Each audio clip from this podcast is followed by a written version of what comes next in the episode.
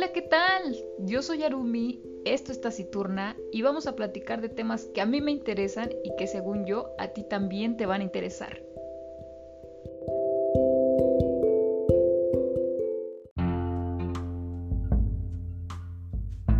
Bienvenidos a Taciturna, una semana más y el día de hoy sí tenemos noticias. Así que vámonos rápido con las noticias de la semana.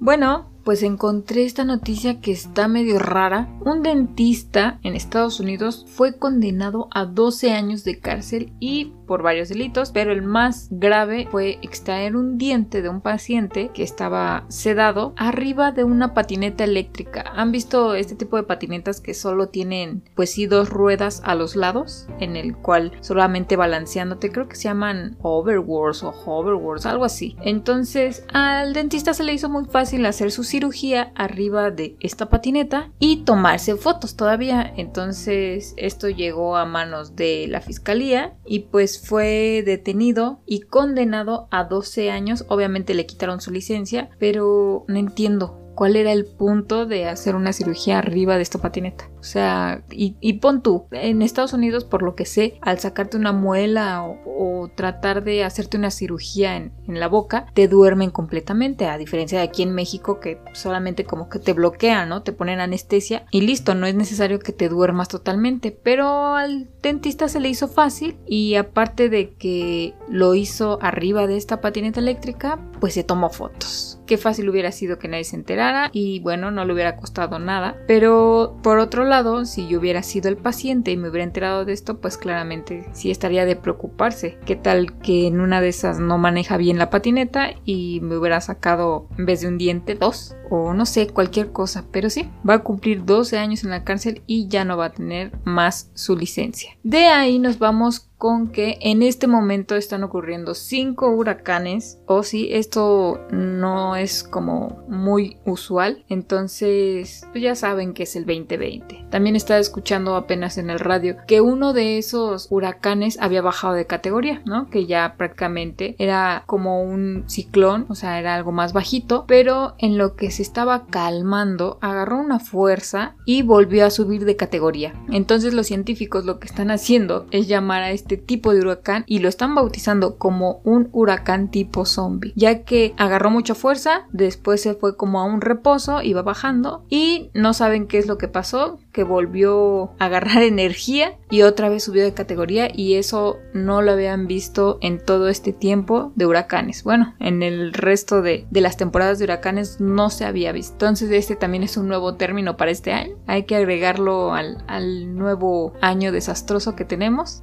y bueno, de ahí tenemos que Twitter está investigando el por qué su algoritmo está eligiendo las caras de las personas blancas versus las caras de las personas negras. ¿Por qué no sabe? La gente empezó a denunciar porque hagan de cuenta que una persona quiso hacer una encuesta y de un lado quería poner a, no me acuerdo, es un expresidente de, de Estados Unidos de color blanco y obviamente en el otro quería poner a Obama y, oh sorpresa, aparecen dos presidentes de color blanco. Entonces la gente empezó a denunciar este, este algoritmo porque pues sí, al parecer Twitter es racista o bueno, tiene ese sesgo el, el algoritmo, entonces Twitter está investigando lo que está pasando y esperan poder arreglar pues sí, este digamos, este favoritismo. De ahí nos vamos con que una aerolínea Airbus presenta sus primeros aviones impulsados por hidrógeno, ¿sí? Al parecer esto ya va a ser posible, pero para el año 2035. Imagínense, sería una maravilla la verdad, aunque no sé si confiar tanto en, la función de estos aviones. Así que hay que esperar, digo, todavía faltan 15 años, hay que ver si esto va a ser posible y creo que si es así, hasta podrían a lo mejor reducir un poco los costos de, pues no tanto de los viajes, pero a lo mejor el mantenimiento de, los aviones podría ser un poco más barato, quién sabe, la verdad hay que esperar a ver, eh, pues sí. De ahí, por último, tenemos que Jeff Bezos, el dueño de Amazon, pues ahora hizo una escuela gratuita de preescolares, ¿sí? Para niños pequeños. Es una academia, bueno, le llaman la Academia Besos. Y sí, es gratuita, es para todas esas personas que no tienen los medios para poder ayudar a, los niños a que entren a su preescolar. Entonces sí, ya hay preescolar de Amazon. Pues sí, ¿no? O sea, ahorita se llama Academia Besos, pero es más que obvio que va para Amazon. en fin, estas fueron las noticias de la semana, las que más llamaron mi atención. Yo sé que hay muchas más, pero estas se me hicieron como muy raras e interesantes. Así que vámonos con, con el brevario cultural.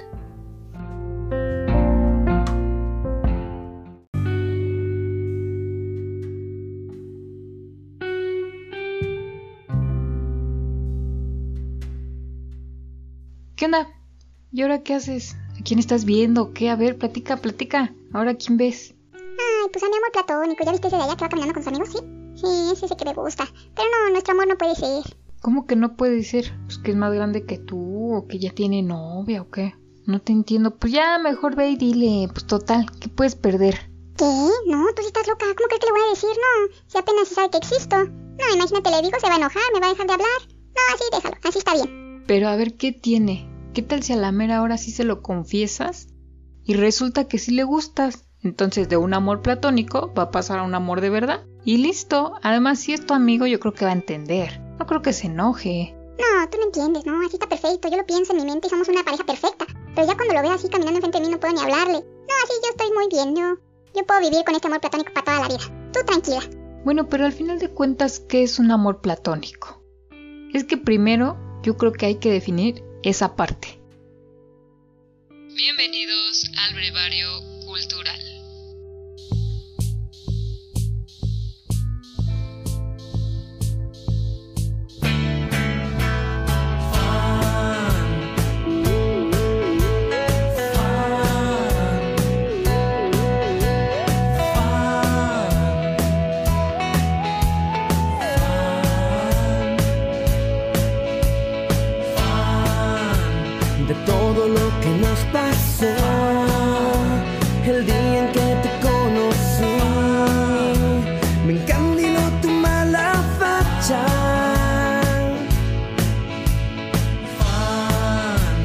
Lo que nos pasó, el dinero que he perdido yo, millones, miles de palabras.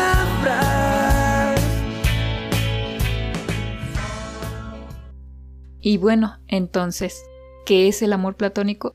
Yo creo que la mayoría de nosotros teníamos, o a lo mejor tienen todavía, una idea equivocada de lo que es un amor platónico. Entonces, empecemos por el principio.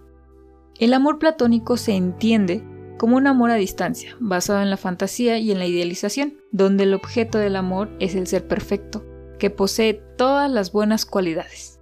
El amor platónico fue utilizado por primera vez por el filósofo florentino neoplatónico en el siglo XV como un sinónimo de amor socrático. Ambas expresiones se refieren a un amor centrado en la belleza del carácter y en la inteligencia de una persona, y no en su apariencia física. El amor según Platón. El filósofo griego Platón trata esta idea en su obra El banquete. Para él, el amor era algo esencialmente puro y desprovisto de pasiones, porque éstas son esencialmente ciegas, materiales, efímeras y falsas. Entonces, el amor platónico, por lo tanto, no se basa en el interés, sino en la virtud.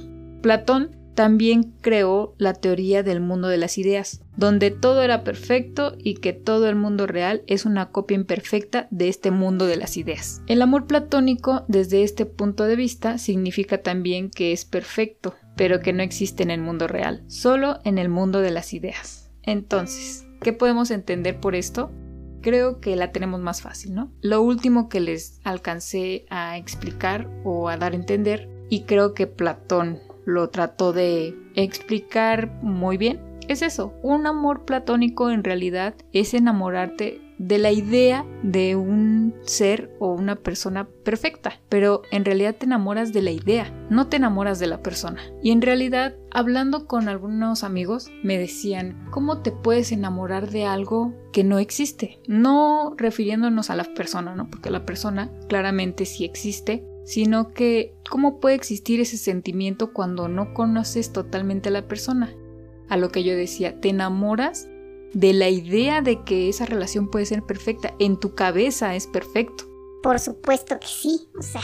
Como en mi cabecita, no me voy a imaginar algo perfecto con esa persona cuando en realidad lo que siento por esa persona es un deseo, una atracción. Realmente no estoy enamorado de la persona. No, estoy enamorado de la idea de que puede ser perfecto o de la idea en la que esa persona y yo formamos una pareja perfecta. Pero eso nunca va a existir por más de que aterricemos, entre comillas, el amor platónico y se vuelva un amor real, digámoslo así, que pues simplemente nunca se debió de llamar a un amor platónico porque el amor platónico nunca va a existir realmente, solo existe en nuestra cabecita. Sí, es algo difícil y créanme que explicárselos en este momento es bastante complicado. Digamos que el significado real de un amor platónico es el deseo que tenemos de estar con esa persona, pero que realmente solo funciona bien en nuestra cabeza. ¿Sí? Si alguna vez ustedes llegaron a concretar algún amor platónico, como se les llama coloquialmente a ese amor imposible, inalcanzable, entonces en ningún momento se le debió llamar amor platónico porque de alguna forma sí se logró y bueno, eh, digamos que ninguna relación es perfecta, ¿no? Todos tienen sus altas y sus bajas. Y bueno, no vamos a definir el amor porque ya entraríamos en otros terrenos más complicados.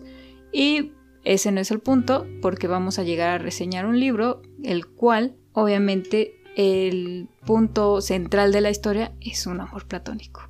Pero antes de eso, llevándonos al punto o bueno al significado coloquial como todos lo conocemos o como ahora le dicen crush. ¿Por qué no sé? Yo soy de la vieja escuela y pues sí, todavía era amor platónico. Entonces yo hice unas encuestas en redes sociales, ¿no? Yo les pregunté si alguna vez ustedes tuvieron un amor platónico y si sí, pues lo confesaron o se lo callaron. La mayoría contestó que sí, obviamente casi todos tuvieron un amor platónico. Alguno me dijo que eso no existía y que realmente si existiera, pues entonces él tiene un amor platónico con una consola de PlayStation. Y yo le decía, en realidad es válido porque me estás dando ahí la razón, ya que tu amor con esta consola nunca va a suceder porque esa consola nunca te va a corresponder, entonces tu ideal siempre va a estar ahí. Entonces sí se está cumpliendo, digamos que el significado del amor platónico con una consola. Entonces realmente sí has tenido un amor platónico, llevándolo al sentido en el que le damos ahorita. Bueno, el punto es que hice la encuesta, eh, digamos que contando a este amigo, el 100% me dijo que sí, que sí ha tenido un amor platónico. Y en la otra pregunta, que si la mayoría lo confesó, bueno, ahí tenemos un 50-50, sí, señores, 50 no lo confesaron nunca y 50 sí. A algunos les resultó, y bueno, en realidad les resultó, pero en el sentido de que la persona les dijo, ah, es que si me lo hubieras dicho en la temporada en que te interesaba, si hubiera salido contigo. Ahorita, bueno, eh, a lo mejor estamos más grandes y pues ya no se puede dar, pero si lo hubieras confesado en ese entonces, las cosas hubieran sido muy diferentes. ¿Escucharon eso? Fue mi corazón. Sí, a todos les rompieron el corazón, yo creo que en ese momento que les hicieron esa confesión. Eh, y bueno, eh, llegando a este punto, yo les voy a contar una pequeña historia de mi amor platónico. Story time. Hace. Pues hace ya bastante tiempo, demasiado diría yo. Eh, digamos que hace 20 años, cuando yo estaba en la primaria, sí. No me empiecen a juzgar. Me gustaba un niño de la primaria, sí, yo lo sé. Era muy, muy mi amigo, la verdad. Nos llevamos muy, muy bien.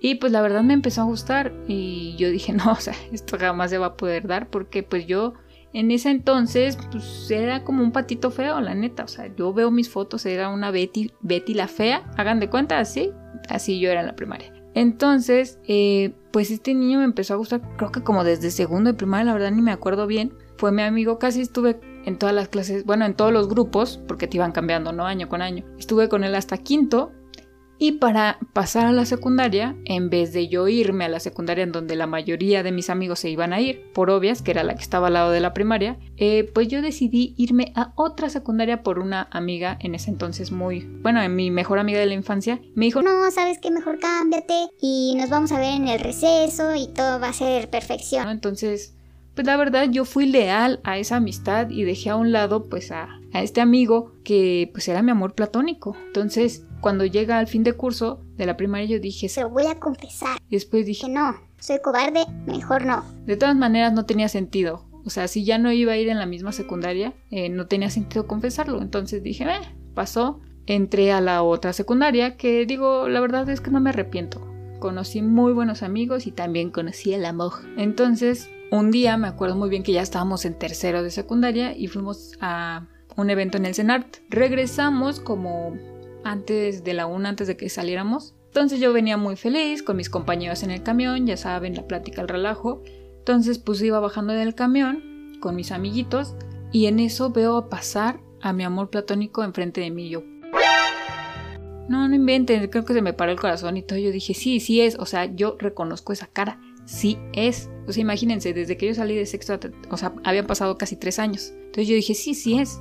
Entonces a una amiguita que vivía cerca, pues, vivía en la misma calle que yo, yo le dije, mira, mira, Susana, este, es que ese niño me gustaba a mí en... le conté, ¿no? Así todo rápidamente. A mí me gustaba en primaria y me dijo, O sea, es que hay que seguirlo, ¿no? Como que estás loquita, ¿no? O sea, ¿cómo yo voy a hacer eso? ¿Se va a dar cuenta? No, qué oso.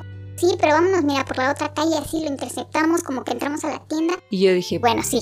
llegamos antes que él a la tienda, así como muy disimuladas, que obviamente se veía más que obvio que, que no iba ni a comprar. Entré a la tienda y no supe ni qué comprar, ¿no? Me estaba haciendo mensa y yo vi de reojo que me vio.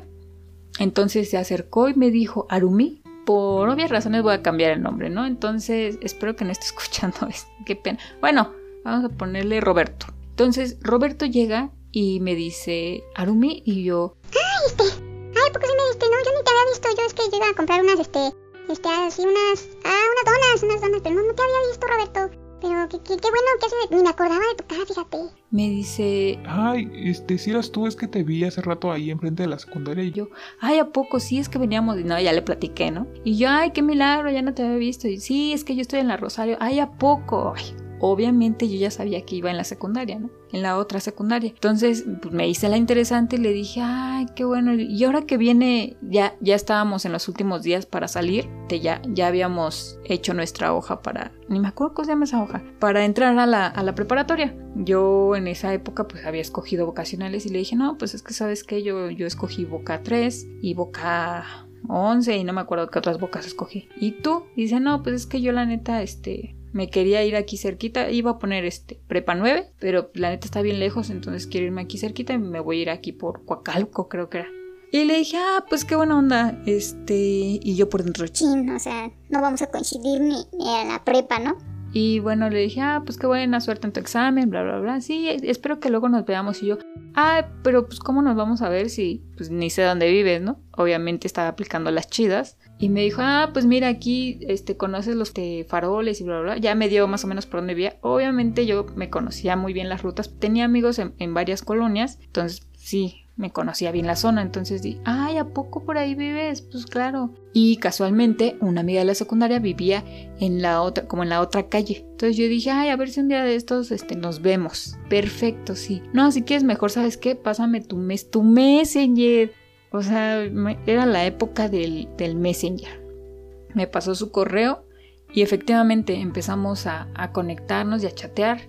Y pues no, y cómo te ha ido y así, ¿no? Pláticas casuales hasta que un día me armé de valor y le dije, ¿sabes qué? Es que te tengo que confesar algo, ¿no? Pues claro, ya este, por Messenger, ya escrito, es como ahorita en el WhatsApp, ¿no? Si quieres, este, casi casi decir algo que no puedes decir en persona, pues es mucho más fácil. Entonces yo agarré y le puse, no, pues ¿sabes qué? Tengo que confesar algo. Pues fíjate que cuando estábamos en la... ¿Te acuerdas? Cuando estábamos en la... Como si fuera mucho tiempo. ¿Te acuerdas? Cuando estábamos en la primaria, Pues claro, claro que me acuerdo. Y yo, ah, no, pues es que yo pensé que no. Eh, pues fíjate que ya así como que él me, como que yo creo que él ya más o menos sabía lo que le iba a decir. Me decía, ¿Pero qué? O sea, ¿qué, qué, qué me vas a confesar? Pues es que la verdad es que tú me gustabas, ¿no? La, la neta es que sí me gustabas harto. y me decía, ¿en serio? Y yo, pues, pues sí, o sea, te, te estoy diciendo. Me dijo, Ah, es que... ¿Por qué nunca me lo confesaste? A lo mejor hubiéramos salido y... y yo así de, de verdad, o sea, creo, ahora que hice las encuestas, los entiendo amigos, los entiendo, yo lo hice. Y es así de, pero todavía... Y yo por dentro, ¿no? Yo- Pero todavía estamos a tiempo, estamos en la secundaria y uno cuando está en la secundaria, pues ya como que va cambiando, ¿no? Como que se va desarrollando y ya no estaba tan Betty la fea. Y ya eh, me dijo, no, bueno, es que, pues no, ahorita como que, pues, me lo hubieras dicho en su tiempo, ¿verdad? Porque ahorita pues como que tengo otros intereses. Y así como, está bien, ¿no? Yo nada más te lo quería decir, que pues a ver qué pasaba.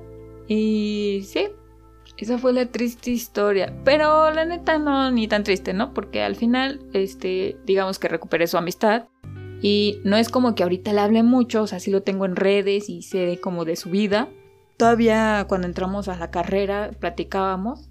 Todavía cuando existía el Messenger, ya de ahí evolucionamos a Facebook y a, y a Instagram y demás. Pero pues ya como que ya no, no es como que platiquemos diario, ya de, de verdad tiene muchísimo que no platico con él y ya no sé bien qué, qué es de su vida, pero creo que todos de alguna u otra forma tuvimos algún amor platónico y si lo confesamos tal vez les haya pasado lo mismo que a mí. Sí, tal vez o a lo mejor funcionó y, y el tiempo de los, de, de los dos pues, pues coincidió y pudieron andar, ¿no? Pero creo que la mayoría nos lo callamos como por vergüenza, como por preferir tener una amistad con esa bueno si es que hay una amistad preferir tener una amistad con esa persona a pues, no sé como perderla de alguna forma aunque no sé por qué todos pensamos eso pero creo que la mayoría es por pena más que nada. O porque neta es muy inalcanzable no que ya de plano que tenga novio o que sea muy grande o al revés o que sea muy chico no no sé qué tan chico un Belinda Nodal tal vez. Pero pues vamos a pasar a la bella historia que les voy a contar sobre el libro. Y bueno, creo que los que los poquitos que me siguen en Instagram ya sabrán de qué libro les voy a hablar y como seguimos en el mes patrio, quiero rematar esta reseña obviamente con un autor mexicano. Entonces, vámonos a Bienvenidos a Libros y Reseñas. y el libro que vamos a reseñar el día de hoy son Las batallas en el desierto. De historia. Ay, no, qué flojera. Recomienda otra cosa.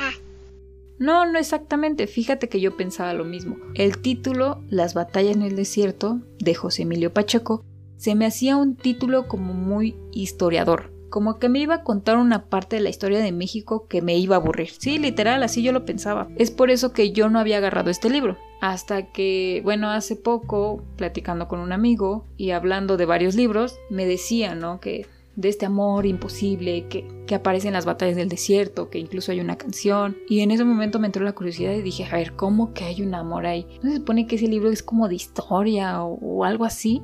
O sea, es que el título me, me suena a eso. Y luego viendo la portada del libro, que no tiene nada que ver con el título, ah, es una mujer. O sea, si tienen la oportunidad, búsquenla ahorita en su celular. Y es una mujer así como entre que posando, sentada y no, como tipo cómic. Y, yo dije así como, no, es que esto no tiene como, como que no tiene concordancia, o sea, ¿qué onda? Y bueno, después de ese comentario de este amigo, yo dije, no, pues a ver, yo me tengo que enterar. Aparte es un clásico, ¿no? Este libro normalmente lo dejan de lectura en las secundarias. A mí no me tocó, la verdad, a mí me tocaron otros como el Periquillo Sarmiento, que ni siquiera me acuerdo, y otro, no, no recuerdo cuál. Entonces me dispuse, lo busqué y dije, ay, son como 60 páginas, 68 para ser exacto. Dije, ay, en una sentada me lo, me lo leo, ¿no? Y sí, literal lo bajé, lo empecé a leer y sí, literal en una tarde me lo eché todo. Y la verdad, con qué buen libro me encontré. No le puedo llamar joya porque no le puse cinco estrellitas. Les voy a decir nada más porque al final. Pero es un muy buen libro. Es pequeño, es muy... es que no sé si esté bien usada esta palabra, es muy mexicano. El lenguaje que utiliza José Emilio Pacheco en este libro, pues todos, creo que todos los mexicanos lo vamos a poder entender porque retrata un México en los años 1948, donde está en la presidencia Miguel Alemán. Entonces, ¿de qué va el libro? Bueno, no les puedo contar mucho porque si son 68 páginas, ustedes sabrán que la historia se va muy muy rápido, pero la historia corre alrededor de un amor platónico. Carlitos es un niño que la verdad no dice de qué edad es, pero por lo que yo empiezo a entender, sé que tiene como 11 o 10 años, más o menos por ahí. Carlitos va en una escuela donde hay de todo. Hay niños ricos, hay niños de media clase, hay niños pues que la verdad de muy bajos recursos. Ellos, él, Carlitos, digamos que es de clase media. Entonces, Carlitos pues tiene uno que otro amigo, pero de repente no se lleva bien con ellos hasta que llega a conocer a Jim, su mejor, mejor amigo, ¿no? Entonces, Jim siempre dice y empieza a presumir a su papá, ¿no? Que es súper importante, que, o sea, que no hay uno mejor que él. Entonces, obviamente nadie le cree, todos lo tiran de a loco, hasta que una tarde le dice a Carlitos, mira, si me quieres creer, ven a mi casa, te invito. Pero realmente a Carlitos no le importaba si su papá era importante o no. Realmente a él lo que le interesaba era jugar, tener los últimos juguetes de moda y entonces pues dijo pues sí pues vamos y lo invitó a su casa y realmente era muy bonita pero ahí se va a encontrar con su amor platónico. Sí, con Mariana, la mamá de Jim. Sí, ya sé que casi casi les estoy diciendo toda la trama, pero no, realmente no se espanten, todavía hay más en la historia. Y bueno, Carlitos no sabe qué hacer porque conoce, digamos que a la mamá de su mejor amigo y empieza a sentir algo por ella, pero es raro porque sabe que esto es imposible. Sin embargo, empieza a, buscar la manera como de acercarse más a la señora. Y, y, bueno, hay un momento en el que se quiere armar de valor pero no sabe si, si es lo correcto o no, así como todos nosotros cuando pensábamos que era correcto decirles y a lo mejor no sirvió de nada eh, o callárselo. Y, Carlitos no, ya no quería callárselo, él quería expresarlo y a ver qué pasaba, pero creo que un amor a esta hay, escuché de alguien que decía, hay un momento en la vida que las edades se empiezan a, notar, o bueno, que empiezan a importar. Digamos, si eres un niño de 10 años y quieres andar con alguien de 28, pues realmente creo que sí importa demasiado la edad. O sea, imagínense, es como ahorita, yo tengo 27 y que un niño de 10 años llegue conmigo y me diga que está enamorado de mí, pobrecito, ¿no? O sea, pues, pues gracias, pero ¿y luego qué quieres que haga? Pero hay, hay, otra época en donde si tú tienes 25 y la otra persona 35, dices, eh, ok, sí son 10 años, pero no hay bronca. Yo, yo aguanto, ¿no? Digamos un Belinda Nodal. Entonces, eh, pues obviamente en, este, en esta historia es un amor imposible, un amor inalcanzable para Carlitos. O sea, él de 10 años y, y una mamá de 28 años que realmente no parecería señora en esta época. Pero bueno, Carlitos tiene que lidiar con esta situación y ver qué es lo que va a hacer, si se lo, si se lo va a confesar y si se lo confiesa, qué va a pasar, parte su amigo, qué va a decir de él, porque realmente es su mejor amigo, ¿no? Entonces, en la vida de Carlitos, eh, pues en realidad son cuatro hermanos. Héctor, que es el primero y que es un rebelde sin causa, es digamos como un Francis en Malcolm es la oveja negra de la familia. De ahí sigue su hermana Isabel, de ahí su hermana Rosa y finalmente Carlitos. Entonces llega un punto en el que pues ven que las actitudes de Carlitos son como medias extrañas y sus papás empiezan a preocupar. Ay no, yo ya no sé qué hacer con Carlitos. No, de verdad está muy mal. Yo no sé si se estaba juntando con su hermano Héctor o qué. No, puras malas cosas le, le copió. Yo creo que hay que mandarlo a loquero o a la iglesia con el sacerdote a ver qué hacemos a Timbuktu. Pero está muy mal ese niño. Y empieza este meollo en el que Carlitos, al empezar a, que se le note su amor platónico, pues empieza a preocupar a media familia. A media familia, a media escuela y a medio mundo. No les quiero contar más porque sería arruinarles la historia totalmente. Que creo que es muy predecible la historia. Bueno, más o menos, ¿eh? Porque el final sí fue como medio apresurado, demasiado apresurado. Yo creo que bien hubiera podido ser un libro de 150 páginas, pero bueno, no, no puedo pedir más. Entonces, se apresura mucho al final, no me desagradó, creo que cierra bien, apresurado pero cierra bien, entonces yo lo recomiendo. Eh, las batallas en el desierto. Y bueno, si podemos recordar y queremos hilar esto, Café Tacuba hace una canción refiriéndose o haciendo homenaje a este libro y creo que la mayoría de nosotros conocemos esa canción. Así que aquí les voy a dejar un pedacito de ella. you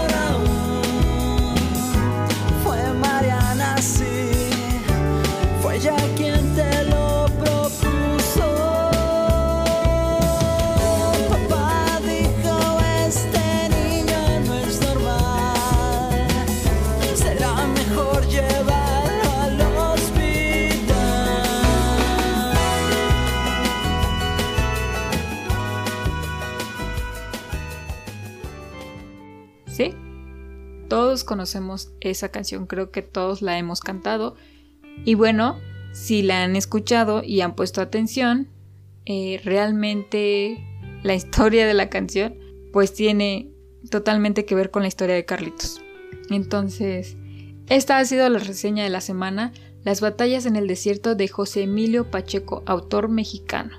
Eh, como dato curioso, José Emilio Pacheco no conoce a Café, bueno, no conoció a Café Tacuba y él lo dice muy bien en una entrevista que él, él agradece que Café Tacuba haya hecho esto porque realmente por su canción muchas personas, incluyéndome, hemos leído el libro.